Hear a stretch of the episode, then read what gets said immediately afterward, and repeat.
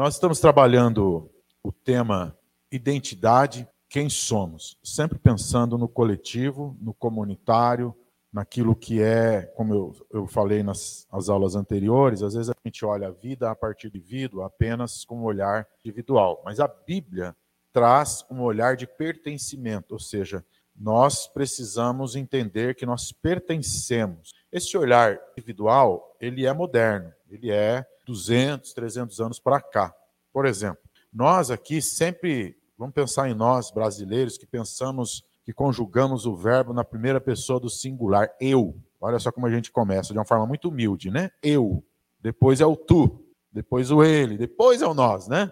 E para a Bíblia, não. A Bíblia já é o nós, logo de cara. É o pertencimento, é o comunitário. Vem antes do eu, antes do self, antes do mim. É, então, isso é importante a gente entender, começar daí. Ou seja, nós pertencemos primeiro à humanidade. Nós estamos trabalhando isso, a condição humana. Depois, nós pertencemos à nova humanidade em Cristo, esse novo ser. Nós vamos pensar isso também. Nós pertencemos à criação, nós falamos na primeira aula, tudo que Deus criou, nós somos parte de. Então nós não somos, como muita gente às vezes entende, entende de uma forma equivocada, como se nós fôssemos ah, aquilo que é de mais especial que Deus criou. Verdade que nós somos imagem e semelhança de Deus, como nós pensamos na semana passada, mas tudo que Deus criou é importante e é bom. Na semana passada nós falamos sobre o pecado. O que é esse conceito? Hoje eu vou recapitular um pouco e pensar um pouquinho com os irmãos a respeito disso. Então, nós falamos na semana passada sobre imagem e semelhança de Deus, o que significa, ou seja, a imagem e semelhança de Deus em termos de relacionamento. Nós somos seres relacionais. A primeira coisa que nós precisamos entender enquanto imagem de Deus é que nós somos relacionais. Deus é um Deus que se relaciona, até porque Deus é trino, uma eterna comunidade. Colheu se relacionar conosco. Depois, é nós somos pessoas que pensamos, temos inteligência, temos a capacidade de raciocínio, isso é imagem e semelhança de Deus. Temos também sentimento e podemos escolher. Temos a capacidade de ter vontade, escolher, decidir. Sobre o pecado que nós discutimos, que o pecado ele é, ele é também algo que é, a gente olha para o texto bíblico, a semana passada nós discutimos isso, quando a gente enxerga lá Adão, Eva, nós temos que nos enxergar neles, ou seja, é algo humano, nós estamos ali. Eu citei um texto base, né, a solidariedade da raça, um do Russell Shedd, que trabalha bem isso, que discute isso, né, e vale a pena você ler se você quiser. E o pecado tem algumas condições aqui que nós falamos. Por exemplo, ele é moral, ou seja, ele, ele é algo que afeta a nossa moralidade, tanto que nós discutimos muito na semana passada sobre o elemento da culpa. Qual foi a primeira coisa que acontece ali? Culpar o outro, culpabilizar essa questão da culpa é tão forte no coração humano, né? A gente sempre evita assumir, a gente sempre assim, digamos, o ser humano, né? Sempre culpabiliza o outro. Por isso que nós falamos das guerras, dos homicídios, da violência, violência física, emocional, a violência de todos os meios, de todas as formas. A pessoa é, sempre tenta culpar o outro porque não assume aquilo que faz. Isso é um dos maiores males, uma das maiores tragédias que pode acontecer com alguém. De não assumir o seu pecado, de não assumir o seu erro. Sobra sempre para os outros. Para todo mundo sofre com isso. E há pessoas que passam uma vida culpando os outros, né? Sempre. Os outros são o motivo da minha, é, da minha amargura, do meu sofrimento. Então a gente pensou bastante sobre isso. Quanto que nós somos responsáveis pela nossa maneira de viver. Não é o outro que determina. Por mais que o outro, por mais que uma situação, pensando aqui no, no campo mais é, de atitude, né?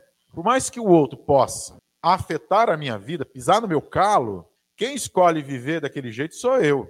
Quem decide viver daquela forma sou eu. Quem decide carregar aquela amargura sou eu, não é o outro. Então, a gente falou bastante sobre isso, né? Que o pecado afeta também de forma estrutural a exploração, a, às vezes, quando pessoas são simplesmente banidas, são excluídas, são meros números, em detrimento de alguns que ganham com a exploração de outros. Por exemplo, prostituição, exploração infantil, uh, violência, pessoas que às vezes. Isso é estrutural. Nós vimos em Gênesis 11, né, a questão da Torre de Babel e vários outros textos que, que tratam isso. O pecado é social também, e há essa questão do Estado, do existencial a condição humana, o estado humano é pecado. A Bíblia transforma e trabalha esse conceito, que é um dos mais interessantes da gente pensar. Outro dia eu estava ouvindo um, um filósofo, que ele, ele é ateu, mas ele falou assim que o cristianismo tem uma das maiores definições do que é a condição humana,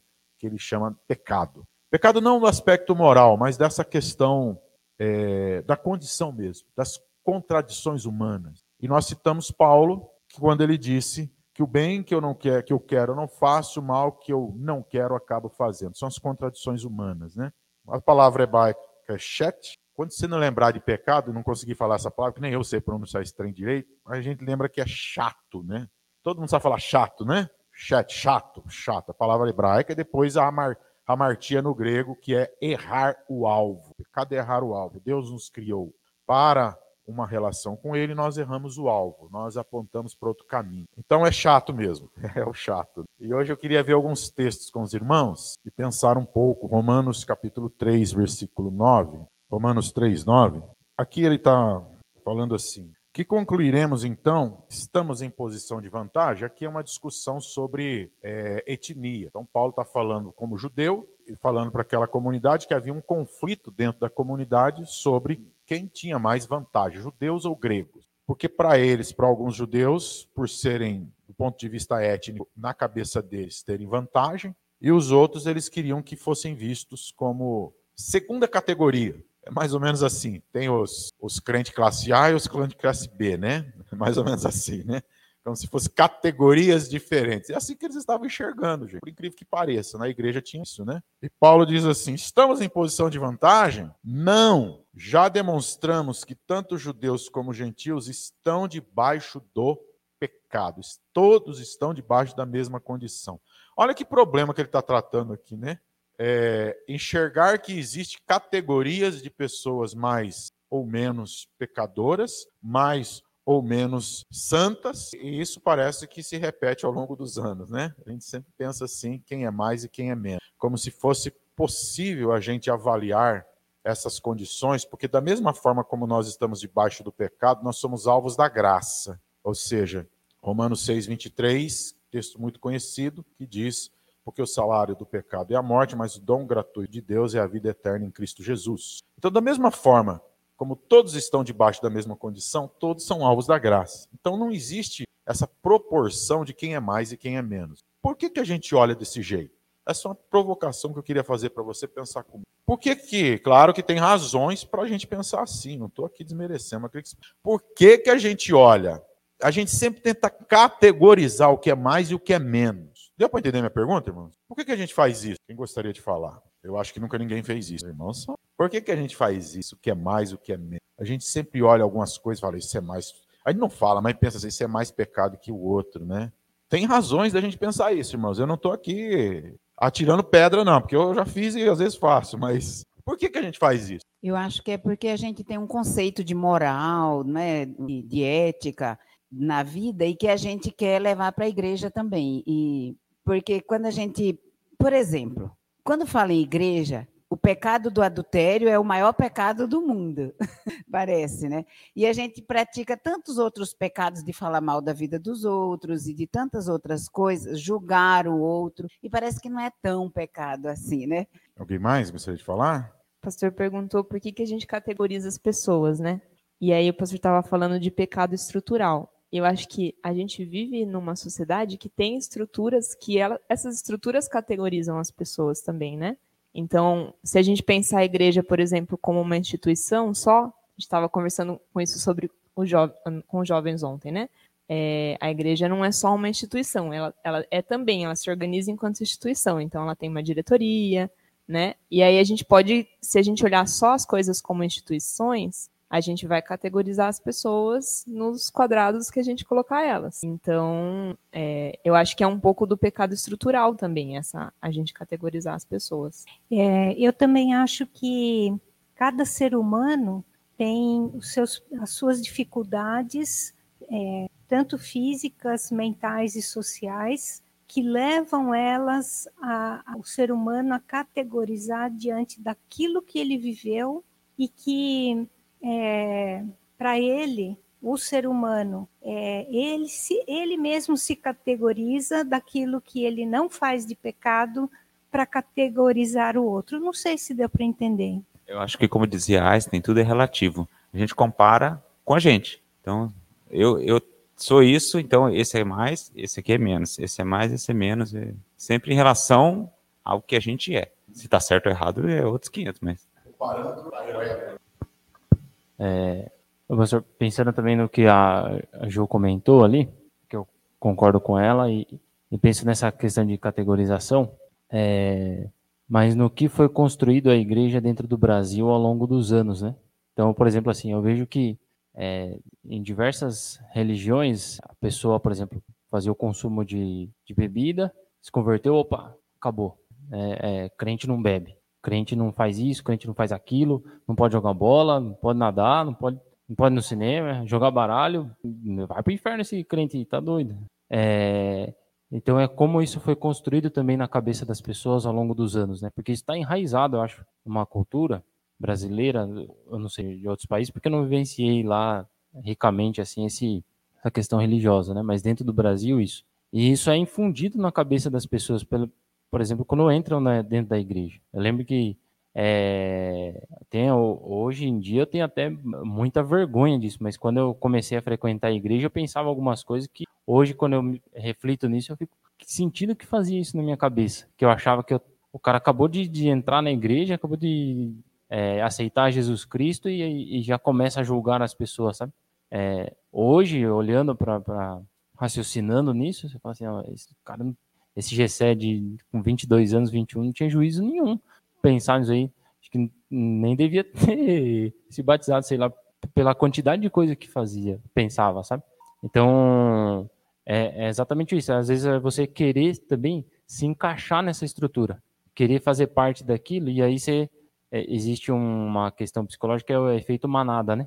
Você querer é, fazer parte daquela manada no seguinte sentido de você se conformar com aquilo. E aí a Bíblia fala: não vos conformeis com este mundo. Então, é, é você querer se moldar aquilo que já está infundado, às vezes, numa situação totalmente equivocada, que não, que não quer questionamentos como esse, por exemplo. Por que, que você é, categoriza é, a religião, ou a, o pecado, ou as pessoas e tudo mais? Né? É você só se moldar, não ficar raciocinando sobre isso. Que é muito mais fácil eu me moldar do que eu parar realmente e raciocinar sobre, sobre essa situação que eu estou vivendo, né? Legal. Alguém mais? Orival? Eu acredito que a gente tem um padrão a seguir. O padrão é Cristo. Então, o que, que vem na cabeça lógica nossa, de humano? Bom, quem está mais próximo, do, ao meu ver, do meu ponto de vista, de Cristo, e está buscando a santidade, então esse é menos culpado. Aquele que está mais longe do padrão, que é Cristo, esse é mais culpado.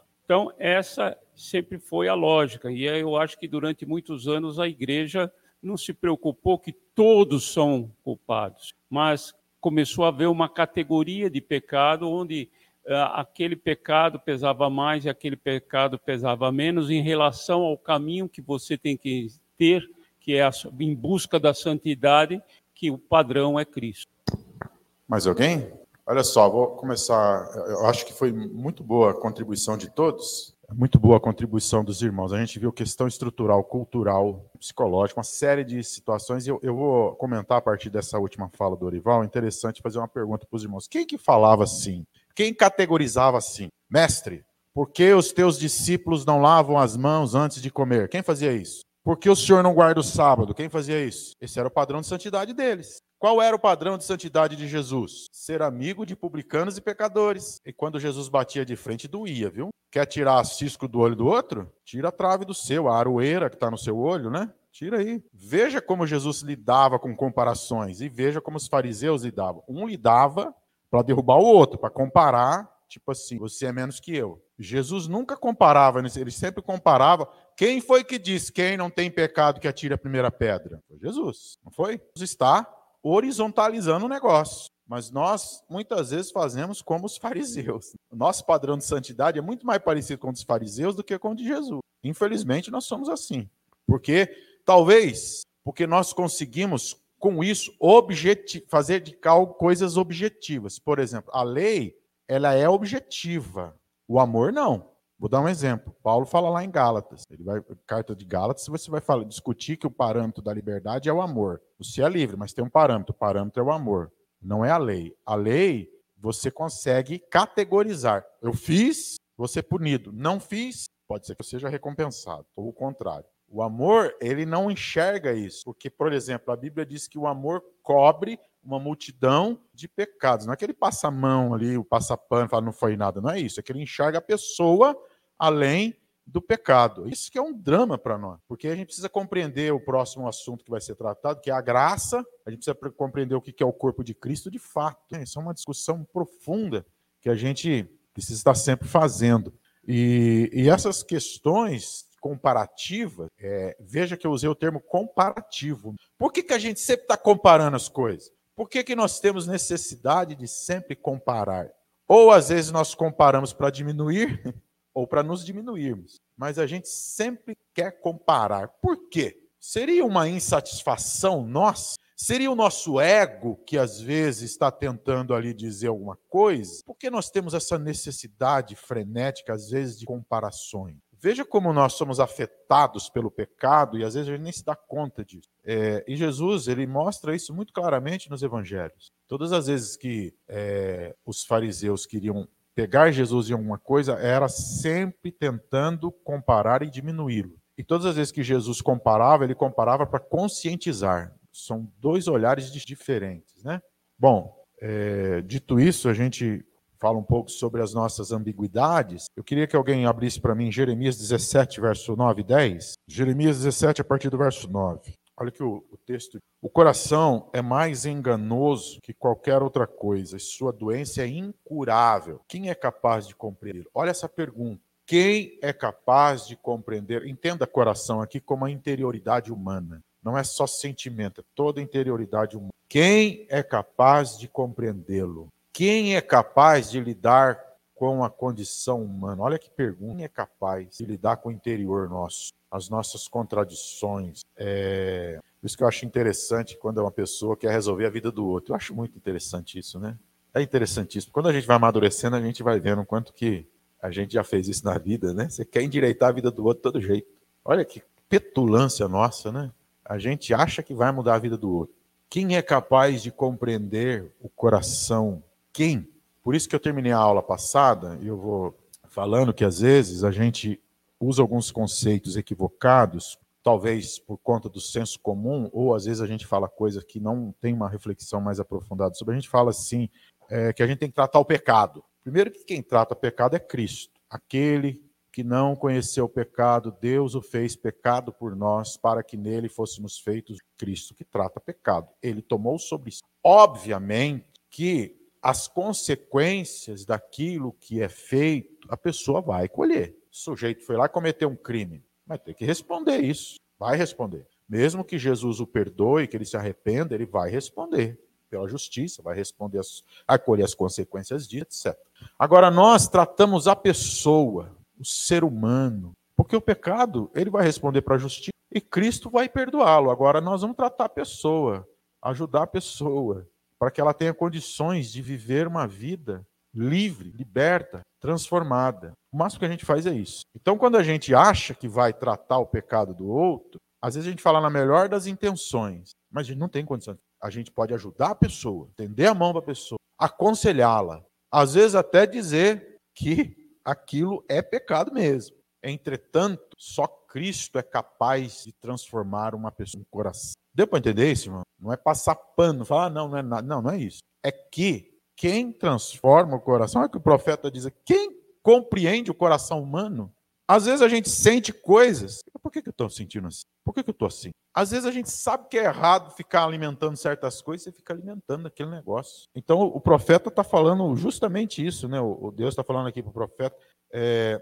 Mas olha o verso 10. Eu sou o Senhor que sonda o coração e examina a mente, de acordo com a sua conduta, de acordo com as suas obras, sou eu que sondo. Por isso que às vezes a, a gente comete concluir coisas que a gente talvez não deveria ter concluído. A gente olha, avalia, e conclui pessoas muito fácil. E o texto diz: Eu sou o Senhor que sonda o coração. Eu vou lá no profundo. Nós não temos condições disso, nem no nosso próprio coração, às vezes. E examina a mente, de acordo com a sua conduta, de acordo com a sua. Olha o verso 11, olha que interessante. O homem, aqui ele vai falar já do pecado enquanto atitudes, porque tem várias atitudes, né? Várias palavras também sobre pecado, iniquidade, transgressão, várias, várias palavras, tá? Que aí são os, os pecados. A Bíblia fala do pecado singular e dos pecados plural. Pecados tem vários nomes: transgressões, injustiça, imoralidade, etc.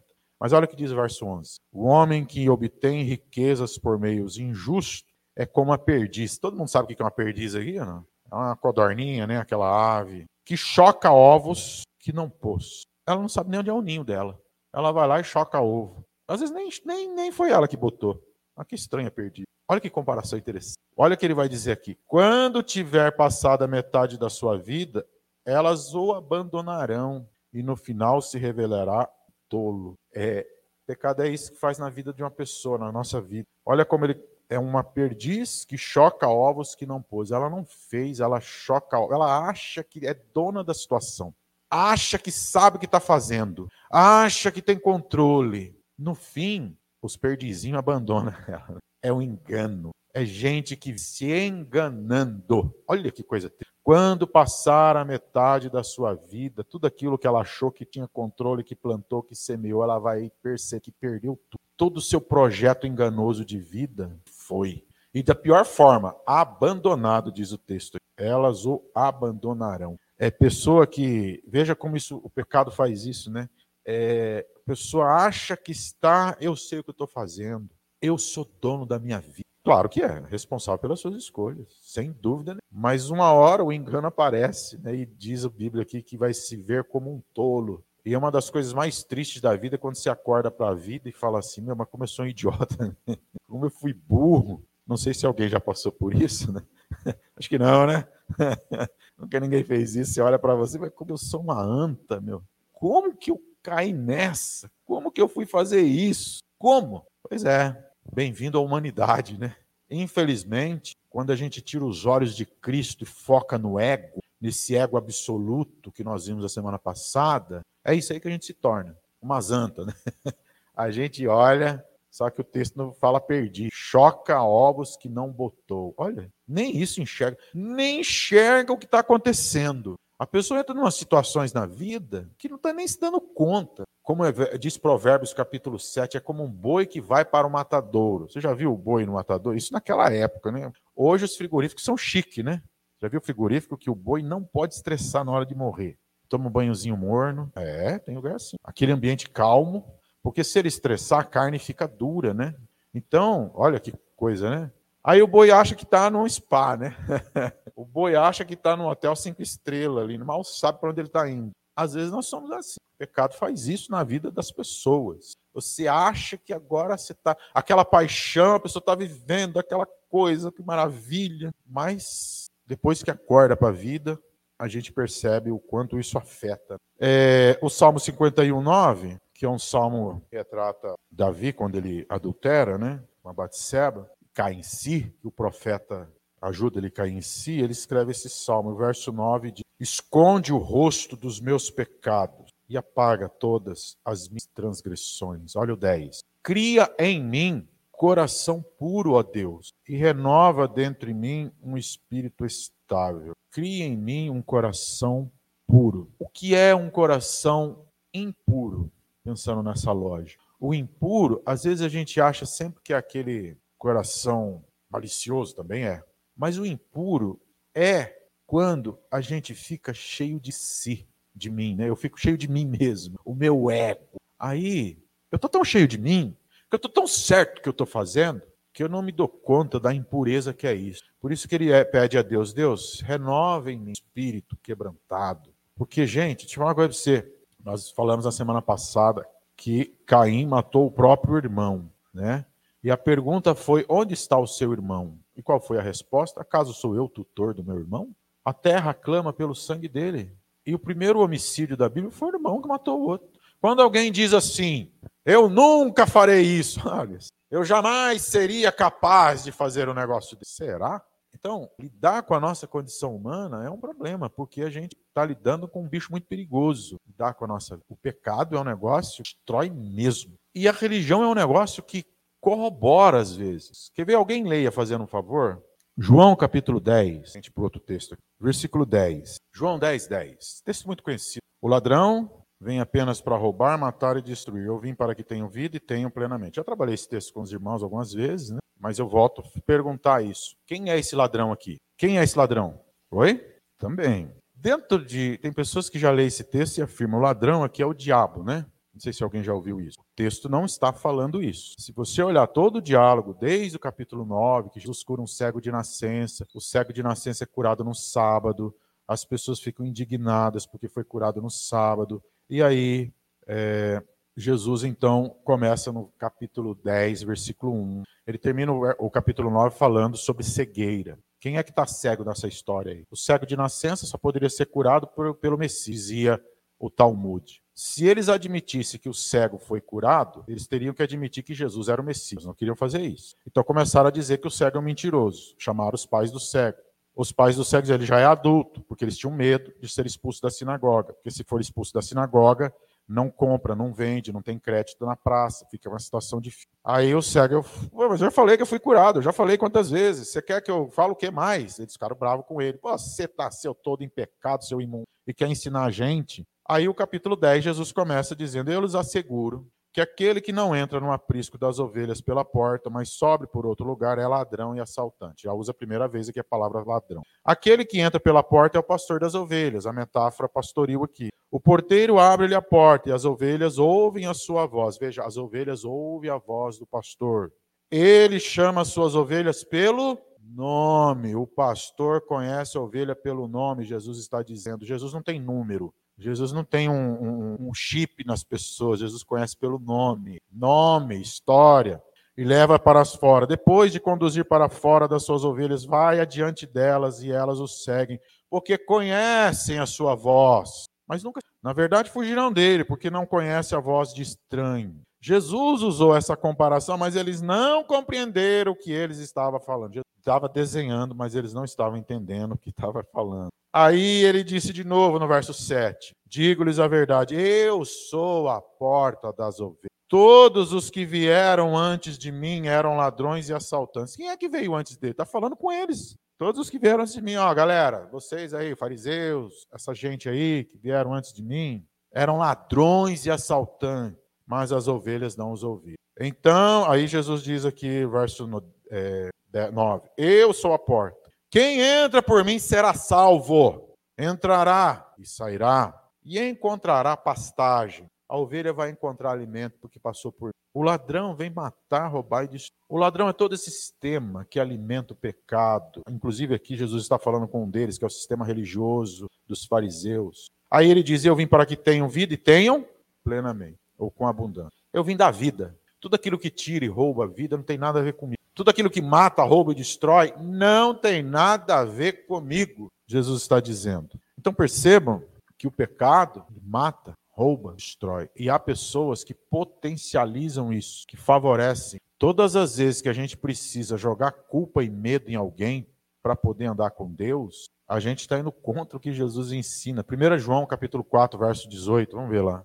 1 João 4, Vamos ler a partir do verso 14. E vimos e testemunhamos que o Pai enviou seu Filho para ser o Salvador do mundo. Se alguém confessa publicamente que Jesus é o Filho de Deus, Deus permanece nele e ele em Deus. Assim conhecemos o amor que Deus tem por nós e confiamos nesse amor. Deus é amor. Todo aquele que permanece no amor permanece em Deus e Deus nele. Dessa forma, o amor está aperfeiçoado entre nós, para que no dia do juízo tenhamos confiança, porque nesse mundo somos como ele. No amor não há medo. Ao contrário, o perfeito amor expulsa o medo, porque o medo supõe castigo. Aquele que tem medo não está aperfeiçoado no amor. Nós amamos porque ele nos amou. Deus tem tanta consciência que nós somos tão inscientes, incapazes de amar, que ele mesmo diz: Olha, nós só o amamos porque ele nos amou primeiro. Se alguém afirmar eu amo a Deus e odiar o seu irmão, é mentiroso. Porque quem não ama seu irmão a quem vê, não pode amar a Deus a quem não vê.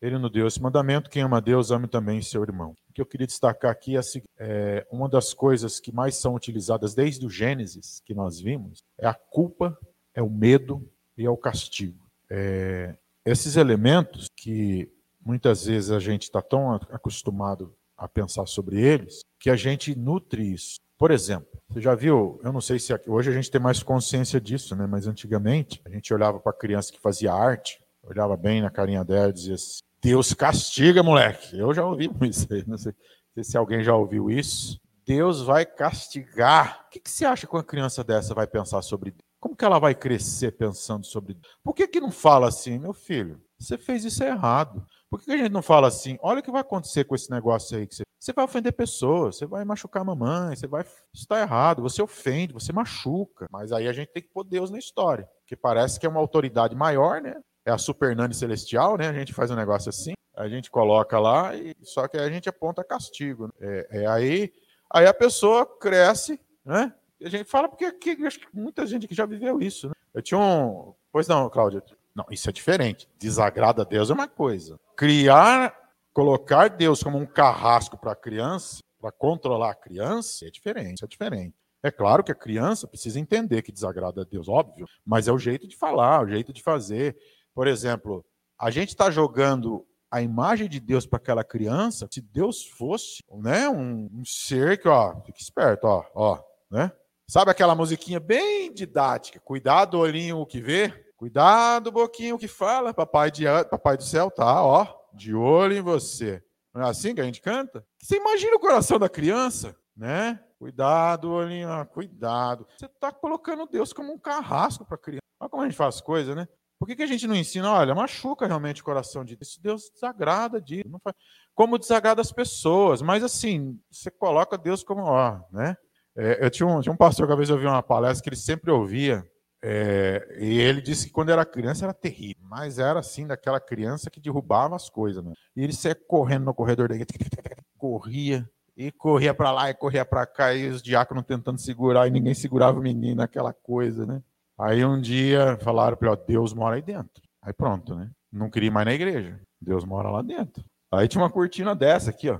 E o menino tá indo lá perto da cortina, abria. A hora que ele foi abrir, alguém gritou lá do fundo: Pera aí! ele disse que entrou em estado de choque, né? Porque, né? Gente, presta atenção: ensinar reverência é uma coisa, ensinar respeito é uma coisa. Isso é absolutamente saudável e correto. Agora, ensinar a criança a olhar Deus como se fosse um sei lá o que das galáxias e fica olhando, esperando ele errar para descer o bicudo no menino, ou na menina, isso daí a gente está ensinando teologia para criança. Isso é teologia. Você está mostrando uma imagem de Deus para ela, que isso tem nada a ver com reverência, não tem nada a ver com respeito, isso tem a ver com medo, com culpa. Culpa. É muito diferente. Mas é algo que a gente às vezes já fez, faz, ou já sofreu com isso, para a gente pensar, né? Pensar sobre isso. Jamais eu estou aqui dizendo que tem que fazer de conta que não foi nada. Não é isso. É a maneira como a gente expõe porque é, é isso que ela vai crescer pensando sobre Deus. O amor diz não, não diz? Quem ama diz não ou não diz? Esse negócio de amor pode tudo, isso não é amor. O amor diz não, quem ama diz não. Deus diz não para nós. O amor diz não. Como o amor também diz. O amor coloca limite, o que ama. Deus disciplina quem ama, diz a Bíblia, Hebreus capítulo 12. Mas são coisas muito diferentes, distintas. 1 João capítulo 2, verso 15 a 17. Olha o que vai dizer aqui capítulo 2, 1 João, verso 15 a 17. Não amem o mundo, nem o que nele há. Primeira pergunta. É, se João 3,16 diz que Deus amou o mundo de tal maneira que deu seu Filho unigênito para que todo aquele que nele crê não pereça, mas tenha vida eterna, por que, que Deus manda que não amar o mundo? Só tem uma explicação óbvia, né? Porque a palavra mundo aqui tem outro significado, que essa palavra tem vários significados na Bíblia. Quando a Bíblia diz Deus amou o mundo, o mundo lá é criação de Deus, é humanidade, tudo que ele criou, Deus amou e deu seu filho. Mundo aqui, em primeira carta de João, é sistema, é esse sistema perverso. Quando a Bíblia diz que o mundo jaz no maligno, a gente acha que o mundo jaz no diabo, mas não é maligno ali, não é o diabo. O maligno ali é o sistema, que é perverso, que é injusto. É esse sistema é maligno. E, e o texto diz: não amem. Por quê? Se alguém ama o mundo, o amor do Pai não está nele. Pois tudo que há no mundo, aí ele vai descrever. A cobiça da carne, ou aquelas palavras concupiscência. Já viu aquelas traduções da Almeida? Concupiscência, tupério, beneplácito, essas palavras bonitas, né? Que até hoje a gente não sabe direito o que é, mas é cobiça. O pecado nasce de dentro. Cobiça da carne, cobiça dos olhos, soberba da vida. Ele diz que isso não provém do Pai, mas do mundo. O mundo e a sua cobiça passam, mas aquele que faz a vontade de Deus permanece para sempre. É, há pessoas, impressionante de várias formas aqui, como ele tem um texto que vale a pena você ler, se você tiver curiosidade, o Richard Foster, Dinheiro, Sexo e Poder. Esse livro é muito interessante da gente fazer uma leitura, que ele descreve justamente essas questões das quais dominam as pessoas. É, e ele descreve aqui, cobiça dos olhos, concupiscência da carne, o da carne, cobiça da carne, não é o cara desejar um churrasquinho, né? Que bom seria se fosse isso. Seria muito fácil. Mas é tudo aquilo que satisfaz o meu ego. É quando o meu eu é o centro do mundo. Quando a minha vontade tem que ser a vontade. Quando tudo se torna objeto para mim, inclusive Deus. Quando o consumo para mim é o fim, é o sumo bônus, né? Que dizia lá os nihilistas. É aquilo que me satisfaz. Eu acho que o mundo gira em torno de mim. Aí o cara destrói casamento, a menina destrói a vida, destrói relacionamentos familiares, machuca as pessoas, pisa nos outros. E conta isso como uma grande vantagem. Isso é carne. Carne não é só questão sexual, irmão. Carne é tudo que envolve o ego, o eu. Ontem a gente estava conversando com os jovens e eu fiz uma pergunta pensando nessa premissa, lógico que uma outra, uma outra direção. É possível uma pessoa viver só de prazer? É possível ou não é? Claro que não. Claro que não é. Você tem prazer em acordar às 6 horas da manhã, pegar um busão lotado para trabalhar numa chuva dessa? Você vai, você pode ir mal-humorado, mas você vai. Você tem prazer em ter dor de cabeça, a não ser que você seja meio masoquista. Tem coisa na vida, não, nem tudo é prazer. Tem coisa na vida que é responsabilidade. Tem coisa na vida que é dever. E pronto. Seja com prazer ou não, é responsabilidade. É lógico que ninguém vive sem prazer. Nós precisamos, temos hormônios do prazer, inclusive. Agora, não dá para ver. Você imagina um mundo que as pessoas. E essa é uma mentalidade contemporânea, é, hedonista, né? Que as pessoas vivem em função só do prazer. Tudo é entretenimento. Com isso, a gente colhe uma geração ou um mundo que não, tá, não quer ter responsabilidade, não. A responsabilidade custa, tira meu tempo, minha privacidade, minha diversão, sei lá o quê. Mas fazer o quê? A vida é isso. Não dá para viver só de prazer. Agora a gente tem que ter prazer também. A gente pode transformar coisas que a gente não gosta, amenizar e até, quem sabe, transformar aquilo em algo prazeroso. Eu tinha uma, uma irmã que falava assim que a melhor coisa da segunda-feira é que ela estava sete dias longe da outra, né? Então, ela não gostava da segunda-feira. Mas às vezes a gente tem que aprender a transformar isso em algo diferente, depende do olhar. A gente pode mudar o olhar das coisas. Agora, não dá para viver só de prazer. Às vezes a vida pede para nós é responsabilidade mesmo. É responsa, é dever mesmo, não tem essa. Ah, eu não tenho muito prazer em ler um texto. Mas se você não lê, meu amigo, é responsável. Eu não tenho muito prazer em pegar uma enxada. Eu acho que é difícil alguém que pega uma enxada com prazer e vai lá fazer aquilo lá. Pois às vezes vai, vai sem prazer mesmo, mas tem que fazer. Nem tudo é prazer. Ah, eu tenho um prazer tão grande de fazer uma faxina na casa. Pode ser que tem gente que tenha mesmo, eu acredito que tenha, mas eu acho que uma porcentagem altíssima aí não vai ter, né? Mas você tem que fazer, não dá para fazer só o que tem prazer. Agora, quando eu penso só na cobiça da carne, dos olhos, isso que me agrada. Gente, não dá para viver só do que te agrada, não. Não dá. Às vezes a gente tem que enfrentar as coisas e encarar e fazer, mesmo sem ter, porque senão a gente vai viver um, a gente vive um tempo muito parecido com isso, que é aquela ideia de que eu só faço se me sentir bem. Ah, então você só trabalha se sentir bem? Né? Eu só. É só, então, se sentir. Ah, eu não me sinto bem. É, como assim? Eu acho que ninguém tem uma dificuldade na hora do almoço de comer, né? A menos que você estiver passando por um processo de dieta, né? Aí você vai ter dificuldade, você vai ter que controlar o negócio. Mas não dá. Uma das primeiras coisas que Jesus ensina quando vai segui-lo. Quem quiser perder, ganhar sua vida, a primeira coisa que Jesus ensina a gente é perder. que coisa monstruosa, né? Eu não admito perder, pois é. A primeira coisa que a gente aprende quando vai caminhar com Jesus é perder, perder a vida. Depois ele ameniza. Quem quiser seguir, tome a sua cruz, negue-se a si mesmo e me siga. Olha o que Jesus está pedindo. Tem prazer nesse negócio aí, gente? Você tem prazer em caminhar com Jesus, sim, porque ele vai transformando a nossa vida, mas às vezes você vai com cruz. E cruz do Império Romano era morte, morrer todos os dias. Aí vem as pessoas, ah, eu não estou bem, por favor. Eu fico pensando, Jesus falando isso, se você se sentir bem, aí você me anda comigo, tá bom, fofinho? Tá bom, queridinha? Não. Ele não fala isso, não. E esse negócio de cobiça da carne, dos olhos, a soberba da vida é isso. É a gente achar que a gente é o suprassumo da quintessência, né? É o, é o, o centro das, das atenções de Deus. Ah, eu tenho que me sentir bem. Meu, será que Jesus se sentiu bem naquela cruz lá? Deus meu, Deus meu, por que me desamparaste? É, então, é um outro texto que eu queria ler rapidinho, irmãos. Tiago 1, 13 a 15. Vamos ler rapidinho. Tem mais uns 10 minutinhos, eu já estou terminando. Tiago, capítulo 1, 13 a 15. É, quando alguém for tentado, jamais deverá dizer: Estou sendo tentado por Deus. Pois Deus não pode ser tentado pelo mal e a ninguém tenta. Cada um, porém, é tentado pelo seu próprio mau desejo. Tem, tem tradução que diz cobiça, né? Sendo por este arrastado e seduzido. Então, esse desejo, tendo concebido, dá à luz o pecado, e o pecado, após ter sido consumado, gera a morte. Então, ele está dizendo o seguinte: a cobiça engravida do pecado e o pecado nasce e traz as consequências. Então a tentação vem da cobiça. Está lá dentro. Paulo vai dizer em Romanos 7 o seguinte: olha, tem um monte de lei aí, ele vai citar os mandamentos. Não matarás, não matarás, todo mundo sabe que alguma coisa aconteceu.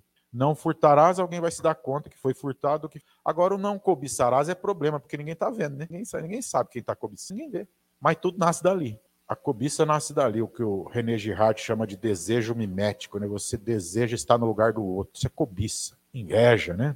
Aí ele diz assim: sendo por este arrastado e seduzido. Agora um texto similar, 1 Coríntios 10, 12 e 13, título 10, versículo 12. Assim, aquele que julga estar em pé, cuide para que não caia. Você está de pé? Ele está dizendo, só cai quem está de pé. Ele está falando, cuidado, não sobreveio a vocês, verso 13, tentação que não fosse comum aos homens, ou que não fosse humana. Mas Deus é fiel, ele não permitirá que vocês sejam tentados além do que podem suportar. Mas quando forem tentados, ele mesmo lhes providenciará um escape para que possam suportar. Tiago diz assim: a desculpa das pessoas lá da, da comunidade que ele escreve é o seguinte: ah, eu fui tentado porque Deus. Tira Deus da história. Você é tentado por causa da cobiça. Tira Deus da história. Porque tem um monte de coisa que às vezes a gente é capaz de fazer em nome de uma boa intenção, com a cara de santidade, esse é o pior de todos, né? Com a cara de santidade, com roupa de crente. E ele está dizendo lá, ó, não bota Deus na história. Você é tentado pela sua própria cobiça. Aqui Paulo vai dizer de uma forma diferente, que ele diz aqui que a tentação é um fenômeno humano. Não lhe veio tentação que não fosse humana. E você não é tentado acima das suas forças. Ah, eu. Foi muito forte para mim. Mas você tomou decisão. Foi maior que a minha força. Não, você tomou decisão. Se você pode decidir pelo sim, você pode decidir pelo não. Não tem como. A escolha é sua, não foi mais forte. Você decidiu por aquilo.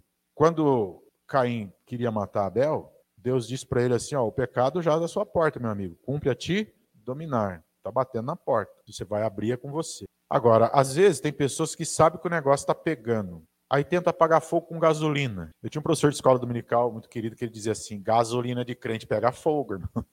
gasolina de crente pega fogo também. Então tem gente que acha que a gasolina do crente não pega fogo, né? E aí fica brincando com o negócio. Aí, aí é difícil. Mas não é que é maior do que suas forças, é que você permitiu que aquilo chegasse ali. Então a gente tem que matar o negócio antes de acontecer, né? É, então, o, o, último texto que eu quero ler aqui, Tiago, capítulo 4. Penúltimo texto, irmãos. Eu prometo que eu, eu tinha marcado, mas eu acho que o outro é importante. Mas antes desse aqui, depois mais um. Tiago, capítulo 4, verso 1.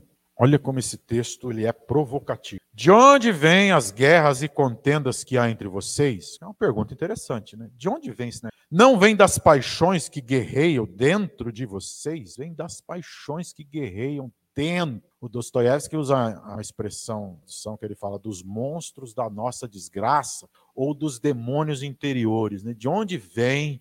Ele está dizendo que as paixões que estão dentro de você. Vocês cobiçam coisas. Já pensou? Já está fazendo aqui para a igreja? que interessante, né? Isso aqui para a igreja. Vocês cobiçam coisas e nada. Matam e invejam, mas não conseguem. Vivem a lutar e fazer guerras. Não tem porque não pedem. Quando pedem, não recebe, pois pedem por motivos errados para gastar em seus prazeres. Tipo assim, vocês, é, ele está dizendo, vocês estão tão ruins que quando pede, pede para gastar com seus prazeres. Imagina uma igreja receber uma mensagem de consolo dessa. Está fazendo aqui para a comunidade, né? De onde vêm as guerras? De dentro de você. Aí ele continua o verso 4. Adúlteros. Aí você pensa que adultério aqui, ele está falando de, meramente de pessoas que traem o seu cônjuge. Não, adúltero aqui tem um sentido espiritual. Né? Vocês estão adulterando com Deus, é, é, Deus, né? Vocês sabem que amizade com o mundo é inimizade com Deus? Mundo, lembra da palavra mundo que nós falamos? Vocês estão vivendo como um mundo, um mundo que valoriza mais coisa do que pessoas, um mundo que vive em pé de guerra porque quer conquistar tudo, um mundo que maltrata, que mata, que fere o outro, que é violento, hostil, um mundo que é imoral, um mundo que não respeita limites. Vocês estão assim. Um mundo que vive em competição, em pé de guerra. Ele está dizendo, vocês estão assim. Então a pergunta que é aqui, de onde vêm as guerras que militam entre vocês? Vem de dentro, né? E o último texto, Romanos capítulo 6, versículo 11. É importante, vamos, vamos ler até do 9, 9 ao 11. Pois sabemos que, tendo ressuscitado dos mortos, Cristo não pode morrer outra vez. A morte não tem mais domínio sobre ele, porque morrendo, ele morreu para o pecado, uma vez por todas. Mas vivendo, vive para Deus. Da mesma forma, considerem-se mortos para o pecado mas vivos para Deus em Cristo Jesus. Não permitam que o pecado continue dominando os seus corpos mortais, fazendo que vocês obedeçam aos seus desejos. Olha o que ele diz no 11. Da mesma forma, considerem-se mortos para o pecado, mas vivos para Deus em Cristo. Gente, vou dizer uma coisa para você. Não espere o pecado morrer para você. Morra para o pecado. É isso que Paulo está falando. Não espere que o pecado venha morrer para nós, não. Sou eu que tenho que morrer para ele. E viver para Deus em Cristo. Porque você acha que você não vai ter mais vontade, tentação, desejo, ou às vezes a gente não está sujeito a fazer aquilo que a gente sabe que é errado. Todo mundo está sujeito. Tem gente que fala assim: ah, eu oro para eu nunca mais ter raiva. Meu irmão, você está orando para não ser gente. eu vou orar para eu nunca mais ter tentação. Meu irmão, você já viu Jesus ensinar isso? Nós seremos tentados enquanto aqui estivermos. A questão é, eu não posso esperar que aquilo morra para mim. Sou eu que tenho que morrer para aquilo. Por isso que tem cruz na história. Às vezes você vai ter vontade de ir lá e elegantemente enforcar o outro, né? Às vezes você vai ter vontade de ofender. Às vezes você vai ter vontade de fazer um monte de coisa que você sabe que é abusivo, abominável. Mas não espera essa vontade de morrer para você, não. Morre para isso. Morrer no sentido aqui de cruz mesmo. Porque a gente tem que aprender a lidar com a nossa humanidade. A nossa humanidade é pecaminosa. Nós não somos anjos, não. E se fôssemos, seríamos anjos caídos. Nós não somos seres celestiais, não. Somos humanos. E a nossa humanidade é perigosa. Então, assim, a gente depende da graça, sim, mas a gente precisa entender que a gente precisa de cruz. Considerem-se mortos para o pecado e vivos para Deus em Cristo Jesus. Vivos para Deus. Ele nos deu vida, nele somos salvos. É Ele, não sou eu. Por isso que salvação não depende de mim. Eu só, eu só simplesmente creio em Cristo e é Ele que faz, é Ele que me dá segurança. Porque em nós, em nós mesmos, dificilmente teria alguma coisa que agradasse a Deus, né? Como diz o profeta Isaías, porque as nossas obras de justiça são como trapo de imundície. Na antiguidade, os leprosos usavam os, os panos nas feridas, de vez em quando, não tomava banho, né? De vez em quando tinha que tirar aquele trapo e colocar um outro. E quando tirava aquele trapo, saía sangue, pus, saía tudo quanto é coisa do corpo. Aquilo era conhecido como trapo da imundícia. Olha, imagina, o profeta lá, a gente achar que pode agradar a Deus porque a gente convence, ah, Deus, como eu sou bom, né? Como fariseu lá, ó oh, Deus, obrigado porque eu não sou esse traste aí, desse cano jejuo duas vezes por semana, dou o dízimo de tudo, ora ao Senhor, falo bonito, canto. Ele não, ele é um imprestável. E Jesus diz: ó, a oração do outro que eu ouvi, a sua não. Porque esse tipo de comportamento aí, isso aí não vale nada. O outro nem sequer conseguiu olhar para o céu e diz: tem misericórdia de mim que sou um pecador. Esse Deus ouviu. Então, com isso eu quero concluir assim: a gente precisa pensar a condição humana com esse olhar, irmão. Quando a gente aprende a olhar o ser humano assim, a gente se vê como pecador como qualquer outro, mas ao mesmo tempo alvos da graça de Cristo. Talvez quando a gente entende isso, a gente tem um pouco menos de dificuldade de olhar a miséria humana e talvez tentar ser menos errôneo nisso. Nosso padrão de santidade é Jesus, não são os fariseus. A gente não pode confundir as coisas. Se fosse os fariseus, a lei dava conta, mas é Jesus. Às vezes me dói no coração quando eu vejo muitas vezes nas redes sociais e por aí afora, um monte de crente tentando moralizar o mundo tentando dizer que são os valores cristãos que vão mudar o mundo. Meu irmão, Presta atenção numa coisa: se bom comportamento salvasse alguém, os fariseus dariam aula. O que salva é Cristo. E ai de nós se não fosse santidade é algo que a gente desenvolve, seremos transformados à imagem de Cristo. Mas a gente nunca pode se esquecer que nós somos essa humanidade. Nós somos uma humanidade em Adão, mas graças a Deus somos uma humanidade em Cristo. Louvado seja Deus por isso. Por causa disso, nós somos salvos, por causa de Cristo. E é Ele que nos ensina a ter um coração quebrantado. Difícil algumas orações de Jesus. Por exemplo, quando ele diz: Não os peço que os tire do mundo, mas que os livre do mal. Ele não falou: tire essa galera do mundo, livre-os do mal, Senhor.